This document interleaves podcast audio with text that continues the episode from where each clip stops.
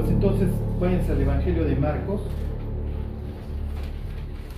Como, como vamos a ver, Dios va a usar a Marcos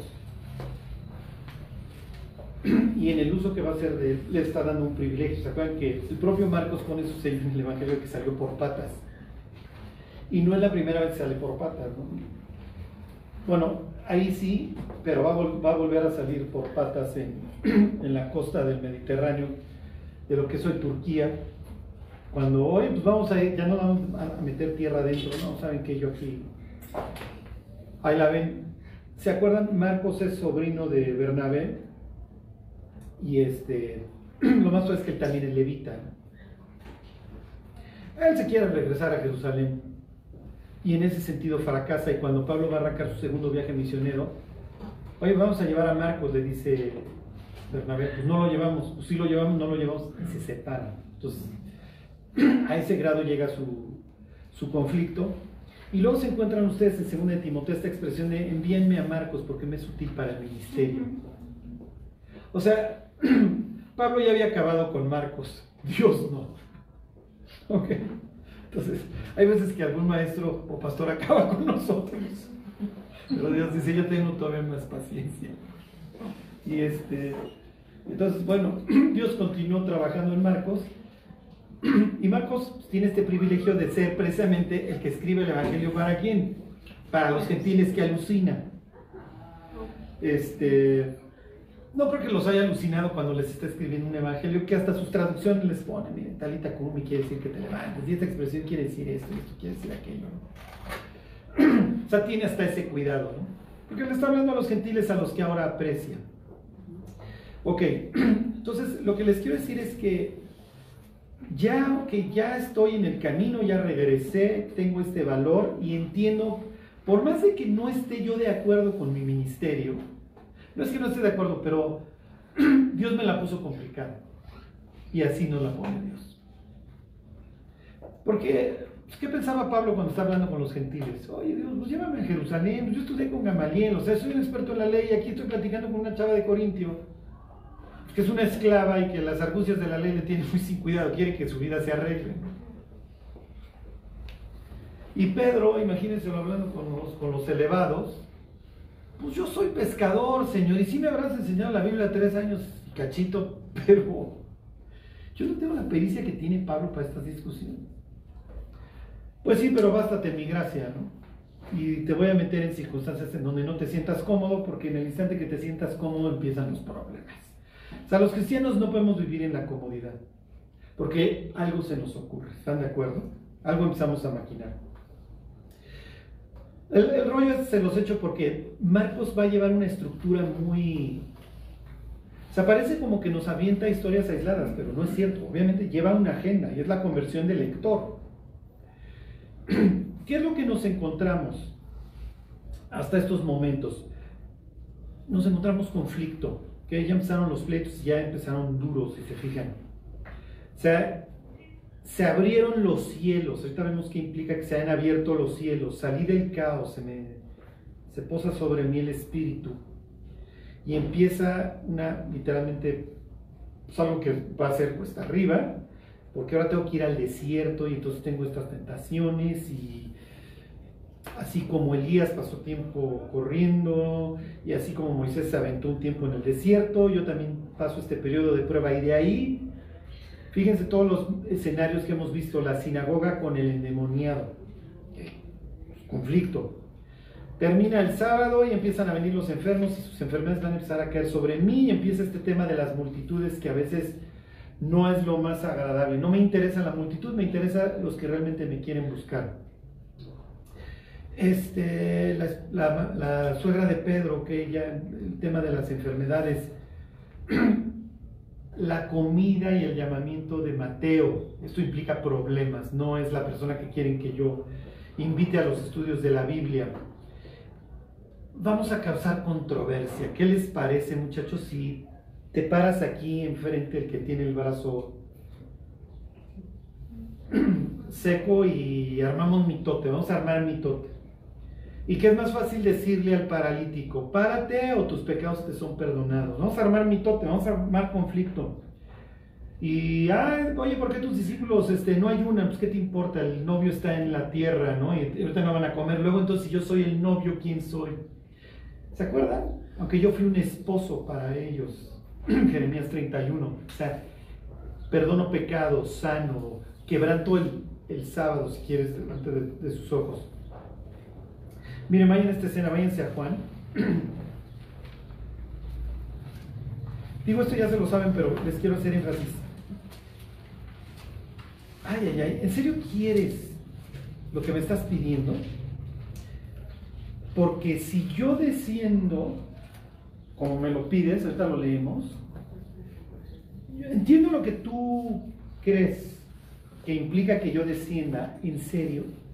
Sea, piensen en un Israel que vive frustrado, y yo les dije cuando empezamos el Evangelio de Marcos, que en, en la parte posterior de su cráneo, cuando van leyendo los Evangelios, ustedes tienen que ver que las personas que interactúan con Jesús se sienten exiliadas. Son, como dice el libro de Nehemías, lo leímos en su momento, exiliados en su propia tierra.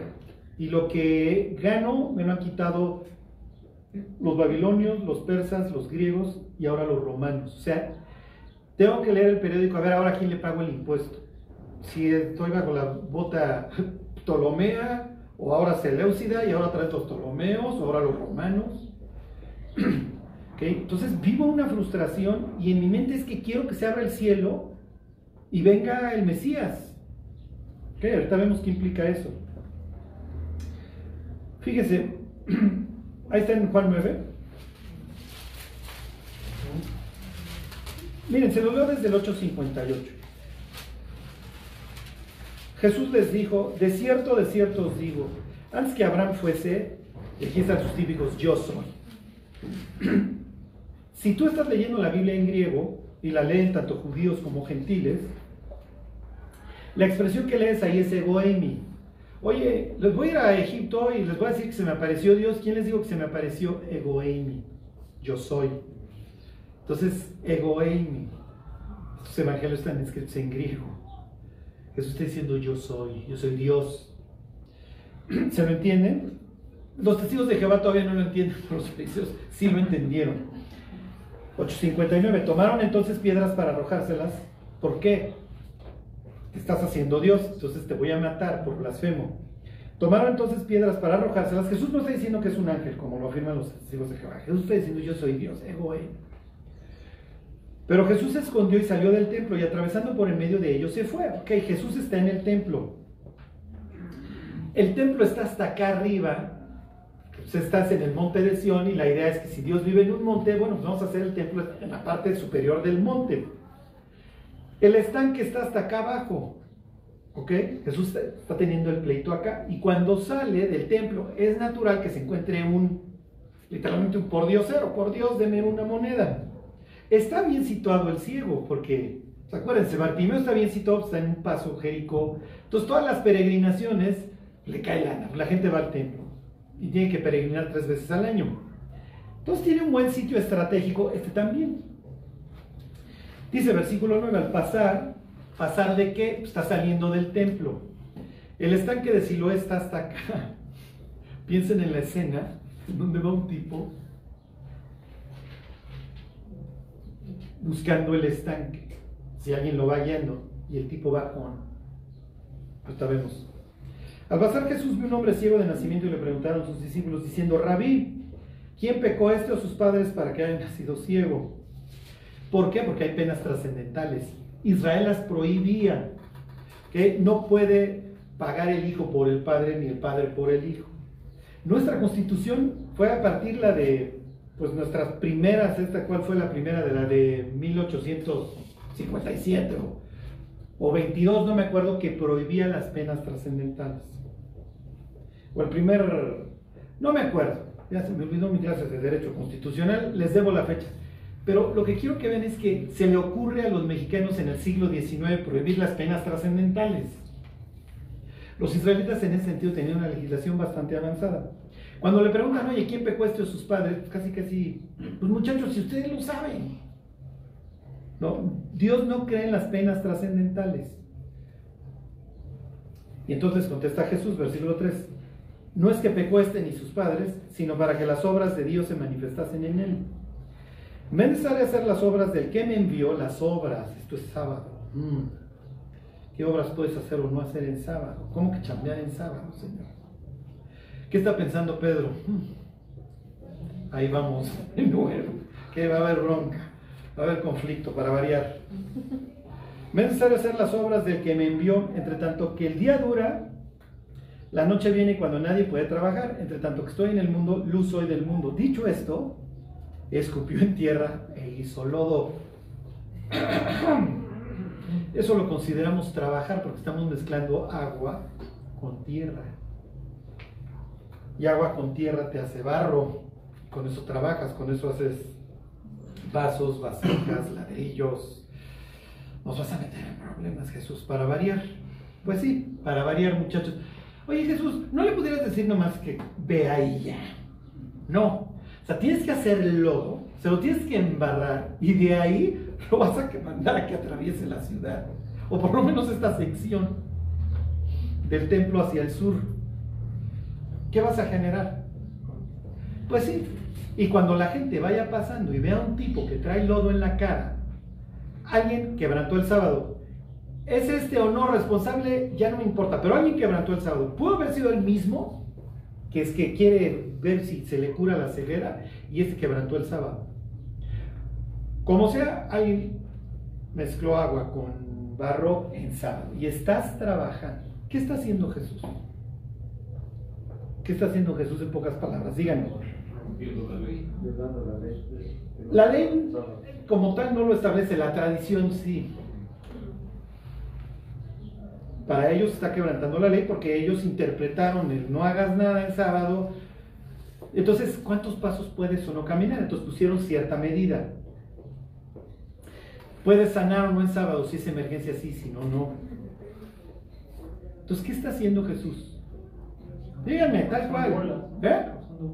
Está haciendo olas, está generando un pleito. Quiere que la truena, la truena bombe, ¿eh?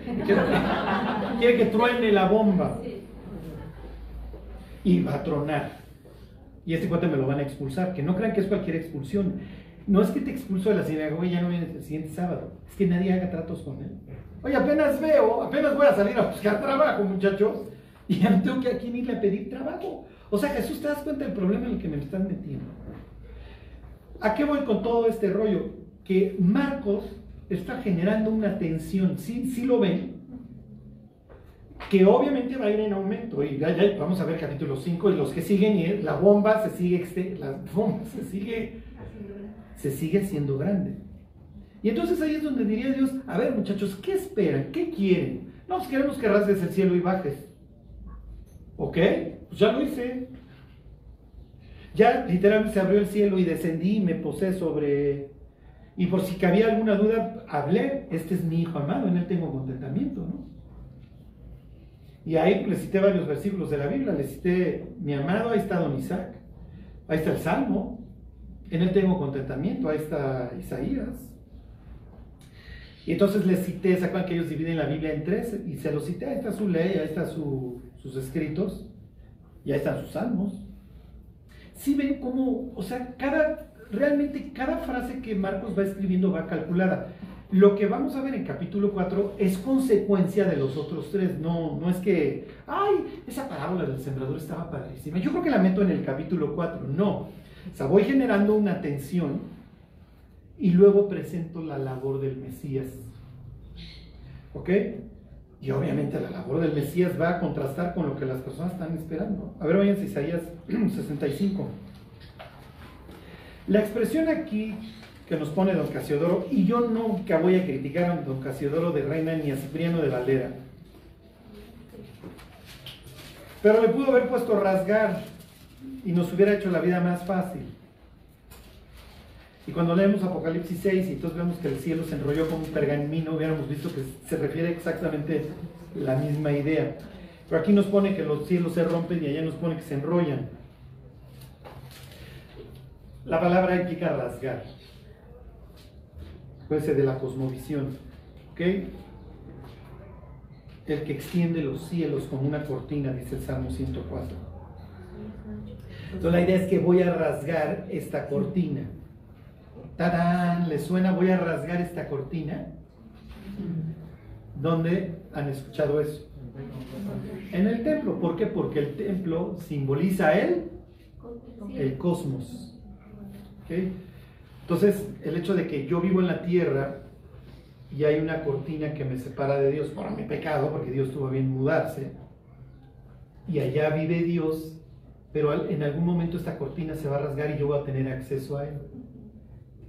Entonces, ¿qué sucede con el modelo? Bueno, pues efectivamente muere Cristo y se rasga. ¿Qué está diciendo Dios? Lo que explica el capítulo 10 de la carta a los hebreos, que ya se abrió el camino. Entonces, si te quieres meter, ve y métete. No, no quiero entrar. Un mi cuate, pues entonces ya ni cómo ayudarte. Porque ya te abrí la puerta. Sí, Dios, pero abrirme la puerta quiere decir que también pues, tengo que cambiar mi forma de vivir. Pues sí. Pues no. Pues sí, pues no, y me quedo afuera. Está bien. Es lo que vimos la semana pasada. ¿Dónde están los familiares de Cristo? ¿Dónde está el hijo mayor? En la historia del hijo pródigo. Afuera. A ver, pues mi hijo, ya, ya me humillé con tu hermano en la mañana y ahora ya me vuelvo a humillar porque tiene que salir el hacendado, el dueño de la casa, a rogarle al hijo que pase. Entonces no hago, no hago con ustedes uno, mis cuates. Pero por lo menos el otro sí quiso entrar, como dice, y comenzaron a regocijarse. Ok, fíjense. 64.1, ahí está.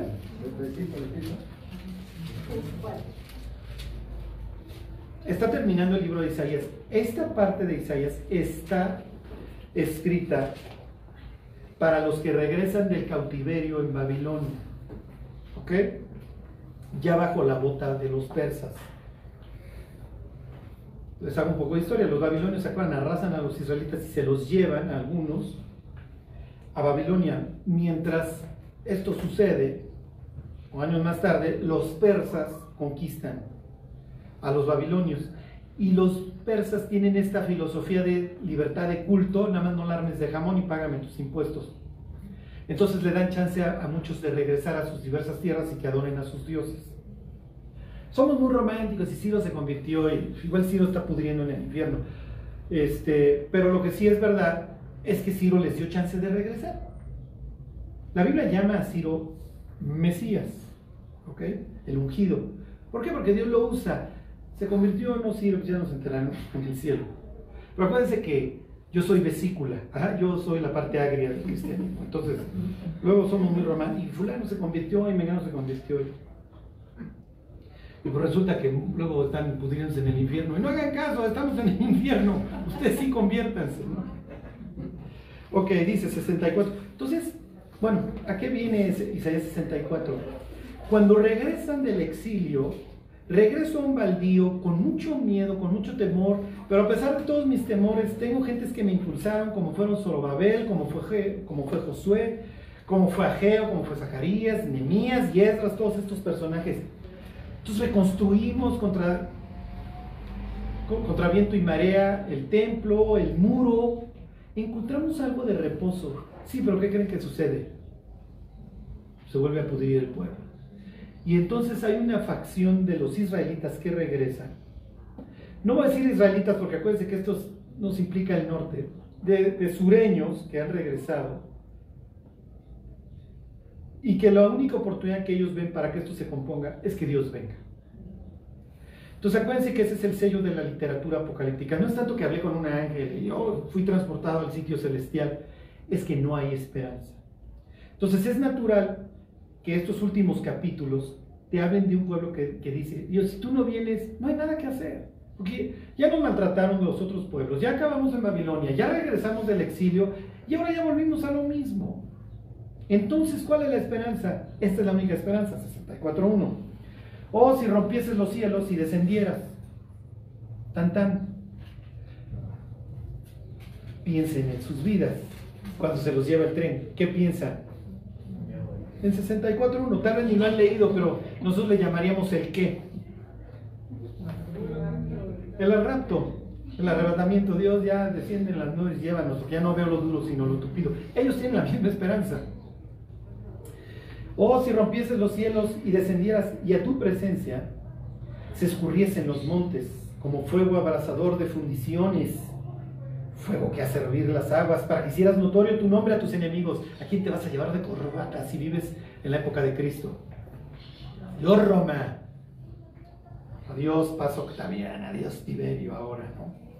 Eventualmente adiós Nerón. Y de repente se pasea Jesús diciendo, párate aquí, extiende el brazo y lo sana. Mm. ¿Qué es más fácil decirle al paralítico? ¿Tus pecados te son perdonados o levántate? A ver, me estás diciendo que eres Dios porque perdonas pecados, porque san, porque tienes estas facultades, porque tienes dominio sobre las tinieblas. Pero yo no estoy viendo que los montes estén derritiendo. Y veo a los romanos que me siguen cobrando el impuesto. Entonces tú no puedes ser el Mesías. Porque esto es lo que yo estoy esperando, esto está en mi cerebro. Tú estás arreglando mi vida. Es la misma frustración o no que muchas veces tenemos los cristianos. Dios ya te tengo en mi corazón y los problemas continúan. Es el mismo reclamo. Miren, somos muy rápidos para criticar a los judíos que no creyeron en Cristo. Si nosotros hubiéramos vivido en aquel entonces, veo lo que haces, pero yo no estoy esperando un cuate bonachón, yo, estoy esperando esto. Y diría Jesús, sí, mi cuate, pero sí se abrió el cielo, ¿no? Sí se abrió y escuché la voz. Vamos a pensar que nos tocó estar en la fila del bautizo ese día. ¿Y entonces? ¿Y entonces qué, mi cuate? ¿Qué estabas esperando? Pues estoy esperando al fuego consumidor. Y pues no veo el fuego consumidor, Señor, y veo a los romanos bien puestitos y no cambia nada. Y espérate que lleguemos siglo XXI, ¿eh? Y quieran poner chip. Se los vuelvo a leer, dice, para que hicieras notorio tu nombre a tus enemigos y las naciones temblasen a tu presencia. Bueno, romanos no se han ni despeinado. Y cuando Pilato mande matar a Cristo, ¿dónde está Isaías? 64. Versículo 3, cuando haciendo cosas terribles, cuales nunca esperábamos, descendiste, fluyeron los montes delante de ti. Ni nunca oyeron, ni oídos percibieron, ni ojo ha visto a Dios fuera de ti, que hiciese por él, que en él espera. Saliste al encuentro de que con alegría hacía justicia, de los que se acordaban de ti en tus caminos. Y entonces, entonces te bien. Piensen en Juan el Bautista preguntándole a Jesús, ¿Eres el que había de venir o esperamos a otro? Porque yo no veo Isaías 64. Jesús, ¿quién es Dios? Para ti, ¿quién es Dios? A ver, tú no Jesús ahorita porque no sé qué definición me vayas a dar. Malaquías, ¿quién es Dios? Dios es fuego consumidor. Y es como jabón de lavadora. O sea, no te va a dejar un hueco sucio. O sea que si traes cualquier heridita te va a arder. David, ¿quién es Dios? Dios es mi pastor. Dios es mi luz. Dios es mi roca. Dios es mi castillo. Dios es quien venga mis agravios. Ajá. Jesús, para ti, ¿quién es Dios? El sembrador salió a sembrar. ¿Y en serio ese es Dios? Sí. Sí, pero yo estoy esperando que los montes se derritan y etcétera, etcétera, y que las naciones tiemblen. Sí, estoy de acuerdo. Y va a suceder, y eso va a sucederá más adelante. Pero tienes un problema más grave que los romanos. ¿Cuál es? Que estás separado de mí. Como está lejos el oriente del occidente, estás destinado al infierno. Lo lamento. Estás destinado a un sitio lúgubre, estás destinado al exilio. Estás destinado a vivir al oriente del Edén. ¿Quieres eso? ¿Por qué? Porque puedes tener una vida perfecta. Es más, les voy a contar una historia. Había un hombre que se, vestía de púrpura y hacía banquete todos los días. ¿Se acuerdan del rico y Lázaro? Oye Jesús, ¿por qué narras esta... ¿Por qué nos cuentas esto? Porque te quiero decir el peligro que corres si tienes la capacidad de vivir una vida, entre comillas, perfecta, que te vas a perder. Y vas a estar en el Seol. Para estos momentos los judíos ya entienden, no me pregunten de dónde lo sacaron, puede ser de Isaías 66, que el lugar de los muertos está dividido. En el libro de Enoch hay varias divisiones. Y hay los que están sufriendo en un sitio espantoso. Entonces cuando Jesús cuenta la historia, los jueces, por lo menos de su literatura bastante extraña del segundo templo, ya, ya entienden. Entonces se viste de púrpura. Entonces mi historia inclusive puede ser un tipo que ni siquiera es judío, puede ser un romano, porque o, tú odias a estos con sus capas, ¿no? Y por el otro lado tienes un tipo que ni siquiera se puede mover al grado de que tiene llagas, pues, la ausencia de movimiento te las genera y los perros vienen y se las dan. Y este cuate acaba en el paraíso y el otro acaba en un sitio de tormento. Entonces, entiendo que tú estés esperando un perfil mesiánico en donde yo llego y arraso a tus enemigos. Sí, pero ¿qué hacemos con tus pecados? ¿Te quedas podrido para toda la eternidad?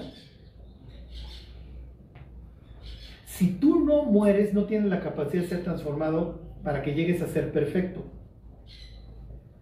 Y hay un problema. Si mueres en tus pecados, te vas a quedar podrido para siempre. ¿Sí se entiende? Entonces, el Evangelio de Marcos en los primeros tres capítulos te genera una tensión que acaba en un concepto, es yo soy un sembrador y tú eres un terreno.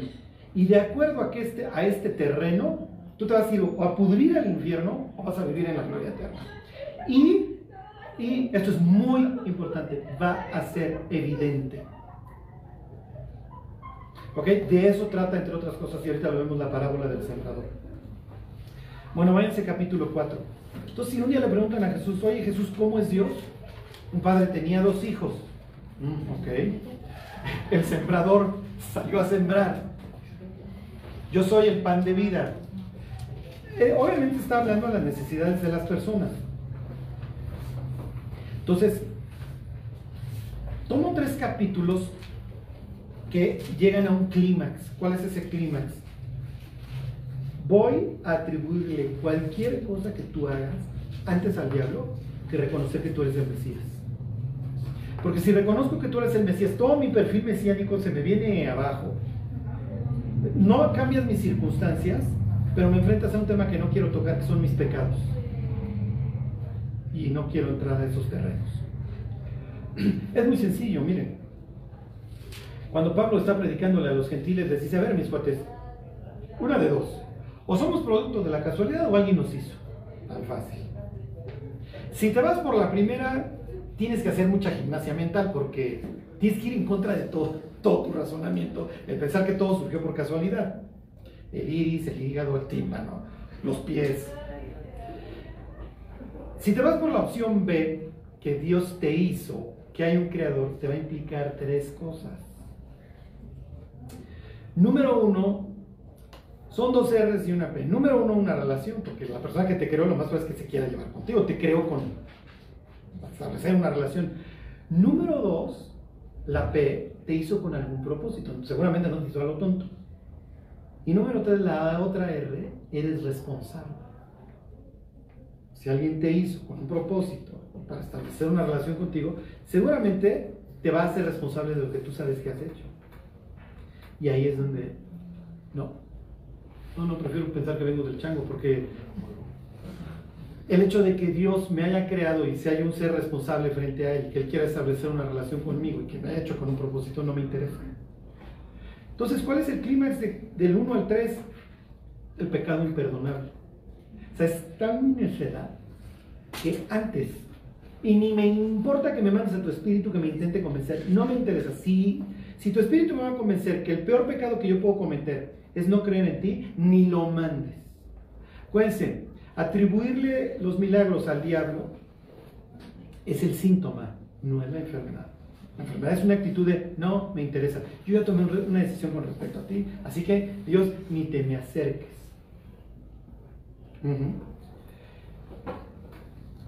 Ok, ahí están. Entonces, después de esta, aguas mis cuates, porque el que blasfeme contra el Espíritu Santo no tiene remedio. Y es natural que Marcos te lleva a ese clímax y luego casi casi te dice, ¿qué vas a hacer tú? En el Evangelio de Mateo te encuentras la parábola del sembrador hasta el capítulo 13. Aquí no, aquí es luego, luego, porque te estoy generando una tensión y voy a ver si contigo se rompe o no la liga. Ok, otra vez comenzó Jesús. Entonces, allá afuera te estamos buscando. ¿Quiénes son mi madre y mis hermanos después del pleitazo? Aquí están mi madre y mis hermanos. No porque tengamos una relación filial de sangre, ya, no porque vayas a Estados Unidos te haces gringo, no porque vayas a una iglesia cristiana te haces cristiano, no porque sean mis hermanos ya se van a ir al cielo. ellos tienen que tomar una decisión con respecto a mí. Ok, 4.1. Otra vez comenzó Jesús a enseñar junto al mar y se reunió alrededor de él mucha gente. Es la constante, ¿se acuerdan? Y es la constante y Marcos la trae y la trae como diciéndole al lector, no te vayas a confundir en la marabunta, mi cuate. Cuando llamó a los discípulos, los, los llamó al monte y en un sentido los volvió a crear, ¿se acuerdan? Ok. Dice, tanto que entrando en una barca se sentó en ella en el mar y toda la gente estaba en tierra junto al mar. Y les enseñaba por parábolas muchas cosas y les decía en su doctrina. Bueno, algo nos está explicando. La, palabra doctrina es su, instrucción, didaje. Que el maestro va a enseñar y su, su forma de enseñar va a ser con la metáfora. ¿Por qué? Porque la metáfora tiene mucha fuerza y además es fácil recordarla. Los judíos decían, bueno, no los judíos, los rabinos decían que una enseñanza sin una anécdota es como una cubeta sin asa, no te la puedes llevar. Entonces tú me puedes decir algo que sea muy sabio, pero si no me lo das, que me lo pueda llevar no me sirve. ¿Por qué? Le está tirando a los griegos que los griegos piensan en abstracto. Entonces todo es definición. Sí, pero definición no me sirve porque me volteó y ya se me olvidó. Mejor cuéntame una historia y una historia me va a cautivar. Piensen en Netflix ¿Cómo te transmito mi cosmovisión? Te puedo decir púdrete o te puedo contar una historia que te pica y que tú le sigues apretando al siguiente capítulo. Ok, entonces aquí van a tener la instrucción. Jesús luego va a decir, y ya lo veremos, por qué él se dedica a emplear estas, que para ellos no son nuevos, ¿no? En el Antiguo Testamento ya tienen varias, varias parábolas, ¿no? Ok, y les, enseñaba por parábolas muchas cosas, les decía en su doctrina. Versículo 3. Oíd, he aquí, el sembrador salió a sembrar. Y al sembrar aconteció que una parte cayó junto al camino y vinieron las aves del cielo y la comieron. ¿Cuál es la idea? La idea es 100% agrícola, ¿ok? No piense en un terrenote, piense en jardín que le da de comer a mi familia o un jardín bastante grande que le da de comer a mi familia y mi familia extendida.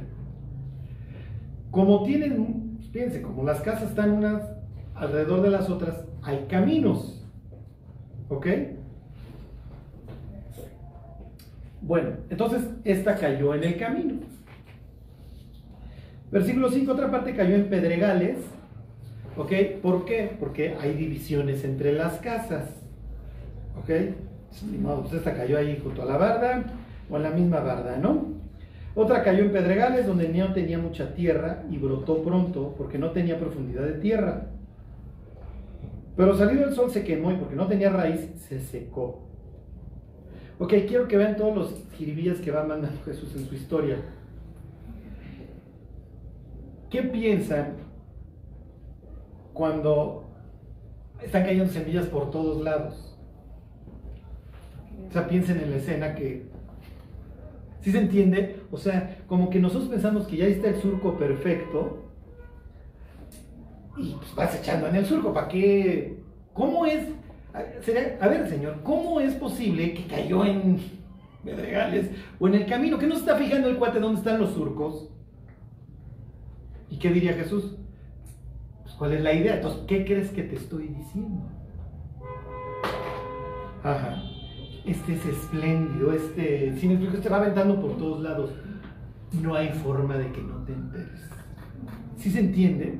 O sea, no, no, no, no más voy en el surco. Esto es a raudales, no vas a tener pretexto ya del juicio final.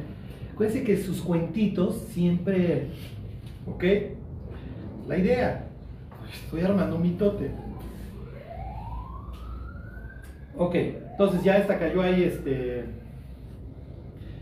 en los pedregales y no tenía este, mucha tierra, ¿ok? Versículo 7, otra parte cayó entre espinos. Pues sí, a ver, que se fije bien este labrador, porque este labrador nada más echa para todos lados. Sí, pero insisto, que esa es la idea. Otra parte cayó entre espinos y los espinos crecieron y la ahogaron y no dio fruto. Pero otra parte cayó en buena tierra y dio fruto, pues brotó y creció y produjo a 30, a 60 y a 100 por uno. Entonces él les dijo, el que tiene oídos para oír, que oiga. Ok.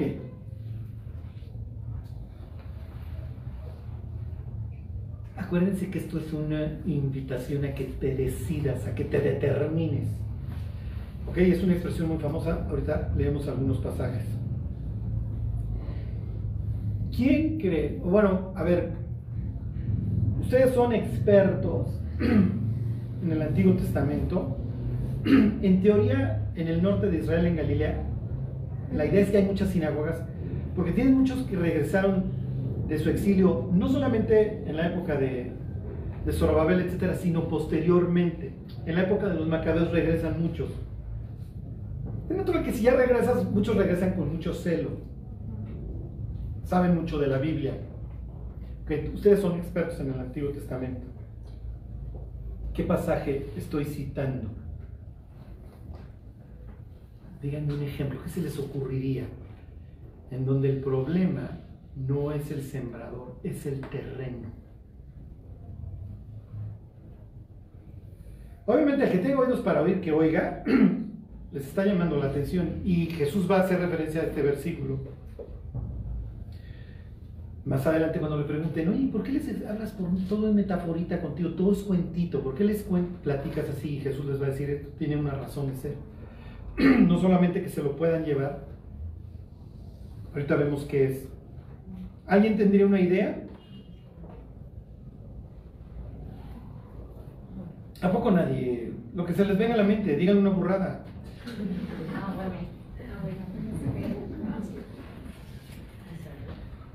Isaías, ¿quién? por el, por el 6. No estás tan mal, Kitsia. ¿Qué, ¿Qué, pasaje tienes en mente? En donde dice que. Um, como que lo. Bueno, es que. Medio, ¿eh? Pero sí, sí, sí. Como que lo. O sea, que Él nos da para que este, sembremos, pero no hay nada de, de fruto, ¿no? Exactamente. A ver, váyanse así con. Aquí tienen otra parábola. Jesús va a hacer referencia tal cual unos días antes de su muerte a Isaías 5, pero es la misma idea. Si tú eres una persona que más o menos conoce el Antiguo Testamento, ya sabes la cachetiza que te está poniendo, porque generas toda una serie de conflictos. ¿Qué hizo David cuando tuvo hambre? Y él y sus hombres. Ah, entonces estás equiparando al rey David, a estos tus hombres y a nosotros los enviados de Saúl. Sí, ok. Fíjese, 5.1 sería una de las tantas parábolas del Antiguo Testamento. Ahora cantaré por mi amado, el cantar de mi amado a su viña. Tenía mi amado una viña en una ladera fértil. La había cercado y despedregado y plantado de vidas escogidas. Había edificado en medio de ella una torre y hecho también en ella un lagar. Esperaba que diese uvas y dio uvas silvestres. Ahora pues, vecinos de Jerusalén y varones de Judá, juzgad ahora entre mí y mi viña. ¿Qué más podía hacer mi viña que yo no haya hecho en ella? Como esperando que diese uvas, ha dado uvas silvestres. Entonces, aquí tienen lo mismo. Aquí tienen un sembrador que es espléndido y que le sobra la semilla. ¿Ok? Derrocha, está exagerando. Muchas veces en las historias exagera la nota. Al pobre samaritano lo dejan golpeado y desnudo. Entonces, como está desnudo, no sé si es extranjero o paisano. Pues más difícil me la pones ha sido sacerdote y me lo dejan vestido de sacerdote y obviamente levita, oh Señor, te ayudo. Sí, pero me lo dejaron en cueros. Medio muerto. la más fácil. Dime que está muerto y ya no lo toco. Pero si me dices medio muerto, en la historia me obligas a ver. Pues siempre es esa idea. En esta historia el sembrador es espléndido, sale a sembrar. Y es la misma historia. A ver muchachos, yo soy espléndido, yo echo para todos lados. Pero el problema no está en la semilla, porque cuando cae en cierta tierra, necesariamente da fruto. A veces no creen que mucho, pero da. A 30, pero da. el problema, muchachos, no es la semilla, el problema es que... ¿Cuál es el problema? El terreno. Los cuatro oyen. Cuando Jesús lo explique va a decir, este es el que oyó, este es el que oyó, este es el que oyó, y este es el que oyó todos oyeron. O sea, no va a haber nadie en el juicio que final, final que, no, Dios, tú a mí no me hablas. A ver, aquí está este. Hace unos días yo tuve una experiencia espantosa porque hay una persona a la que yo estimo muchísimo que conozco de hace muchísimos años. Mi hijo lo conoce, toda mi familia lo conoce y todos lo estimamos. Y lo vi en un total y perfecto estado de ebriedad, como me ha tocado verlo muchísimos años. Y por cuestiones de la vida, ahora ya no lo veo tanto. Y pensaba yo en él. Y yo decía a Dios, yo voy a aparecer en el juicio final en su historia. O sea, finalmente han sido muchísimos años de, de darle testimonio. Creo que una vez estábamos juntos y mi hijo estaba haciendo sus lecas. Y entonces le dice, a ver, te ayudo. Pensando que va a agarrar español 2, ¿no? Y de repente historia bíblica, ¿no? A ver, ¿y de qué se trata? Y Dios le dirá, a ver, mi cuate, el problema no estaba en la semilla, el problema estaba en el terreno y tú simplemente no querías. Oye Dios, es que tú nunca me buscaste. Y ahí apareceré yo y quién sabe cuántos otros cristianos. Mira, mira, mira, mira. O sea, ¿qué querías que hiciera? Ahora vayan a Isaías 55. Esta idea mismita la semana pasada que veíamos el pecado imperdonable, leímos estos de Hebreos 6. Hagan de cuenta que el autor de Hebreos agarra la historia del sembrador, tal cual la traslada. Entonces dice, a ver, Dios ya te buscó y gozaste de los poderes venideros y gustaste y esto y tornaste, pues no quisiste. Y luego entonces te equiparon un terreno que nomás arroja espinos y abrojos. Obviamente está haciendo una referencia a Génesis. A Génesis 3. ¿Qué vamos a encontrar en el mundo? Espinos y abrojos. El fruto solo se encuentra en el espíritu. Ok, fíjense, 55.8 dice, porque mis pensamientos, ahí está, no son vuestros pensamientos ni vuestros caminos mis caminos, dijo Jehová. Ok, Dios, entonces estoy en problemas porque ¿cómo me entero de tu voluntad para mí? No te preocupes, te la hago conocer. ¿Cómo Dios? A través de mi palabra. Te la voy a hacer que te llueva. Versículo 9. Como son más altos los cielos que la tierra, así son mis caminos más altos que, que vuestros caminos y mis pensamientos más que vuestros pensamientos.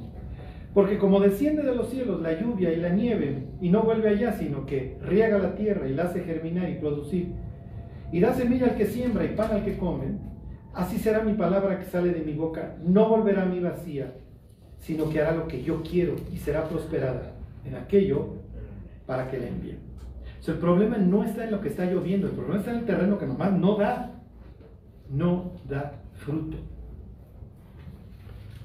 Y esto es espantoso porque el ser humano se puede acostumbrar a escuchar el Evangelio. Y que simplemente la tierra se convierta literalmente en concreto, que se le resbala todo. Bueno, ya la, próxima semana le seguimos con, con la parábola. Lo que quiero que vean es cómo Marcos va generando tensión, tensión, tensión, puro conflicto, hasta que finalmente culmina con el pecado imperdonable y luego se presenta a Dios como el sembrador, como el sembrador que salió a sembrar.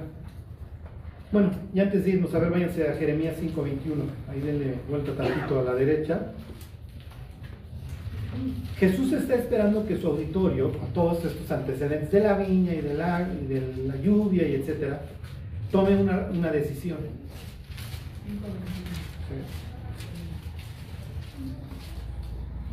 Oye, Charlie, o sea, luego las personas dicen, es que no se trata de tomar una decisión, sí, tú tienes que tomar una, una determinación con respecto a lo que escuchas, no te puedes quedar neutral. Por eso es que Jesús les pica la cresta, el que tenga oídos para oír, oiga, piensen en los mensajes a las siete iglesias en el Apocalipsis, acaban igual las siete, siete mensajes. El que tenga oídos para oír, que oiga lo que el Espíritu dice a las iglesias y el que tenga y el que tenga. Ok, ¿de dónde sacan? Ahí está Jeremías 5.20. Dice, Anunciad esto en la casa de Jacob y haced que esto se oiga en Judá diciendo, oíd ahora esto pueblo necio y sin corazón, que tiene ojos y no ve, que tiene oídos y no oye. No es solamente una expresión que aparece ahí en Isaías 6. a ver, váyanse a, a... Denle más vuelta a la derecha, Ezequiel 12.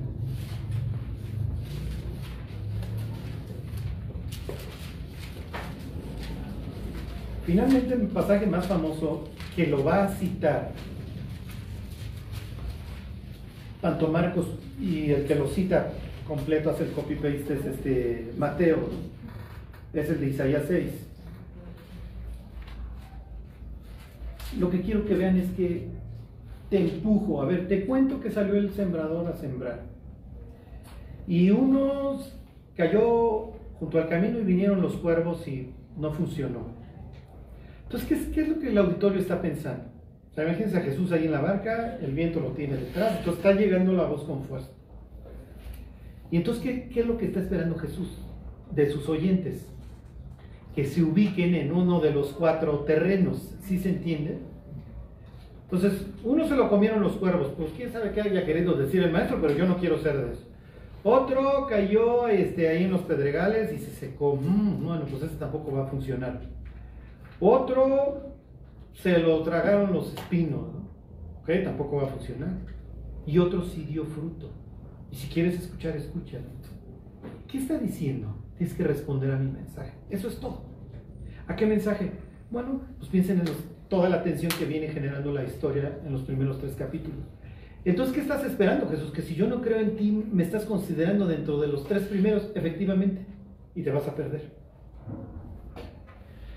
Entonces ya se abrió el cielo, es lo que esperabas, ¿no? Descendió Dios, es lo que esperabas, sí. Y entonces Dios, ok, ya vine y te voy a forzar a que tú tomes una postura frente a mí. Y esa será la decisión más importante que tú tomes en tu vida. Si me aceptas o me rechazas. Si tú me aceptas, va a ser evidente que tú crees en mí, que tu vida va a cambiar. Podrás decir que crees en mí, pero ya te ubiqué en el segundo.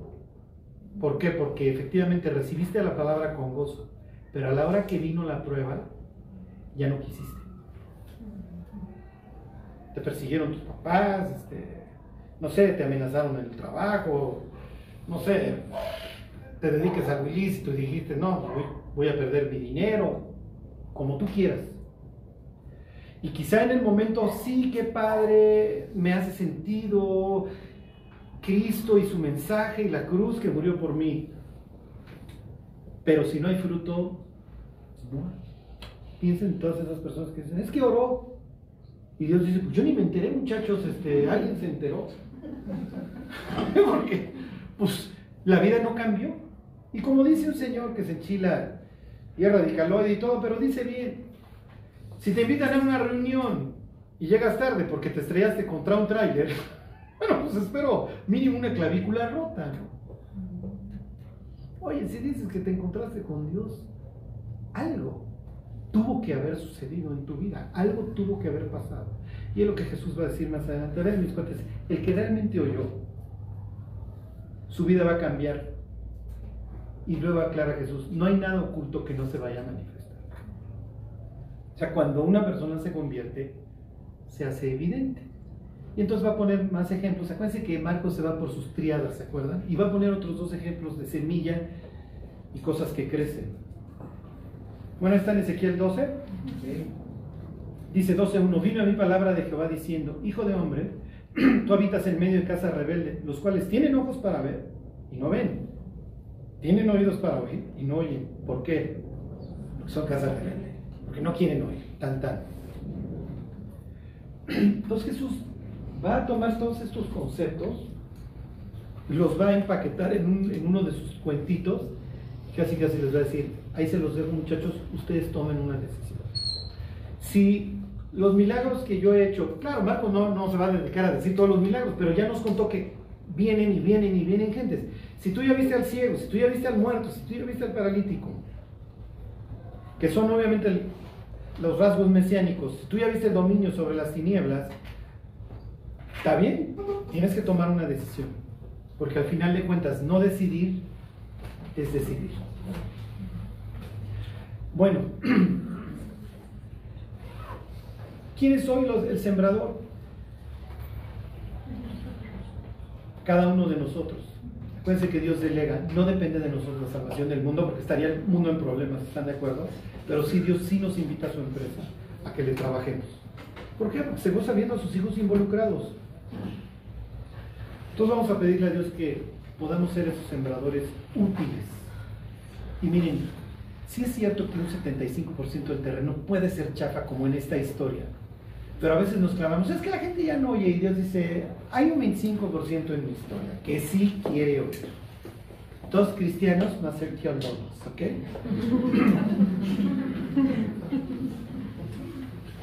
Bueno, Señor, te, te, damos gracias por tu palabra, Dios, y, y Dios, sobre todo que la, la, regaste, Dios, la esparciste sobre nuestros corazones. Y, y Dios, pues tú has generado fruto. Te pedimos, Dios, que ahora pues no sea en vano, Dios, que podamos entrar nosotros ahora a tu labranza, Dios, a tu terreno. Haznos, Dios, una iglesia que, que crezca, Dios, que perdure en el tiempo y que Dios en la cual tú te puedas gozar mucho y ver mucho fruto. Que lo queremos pedir, Dios, en el nombre de Jesús.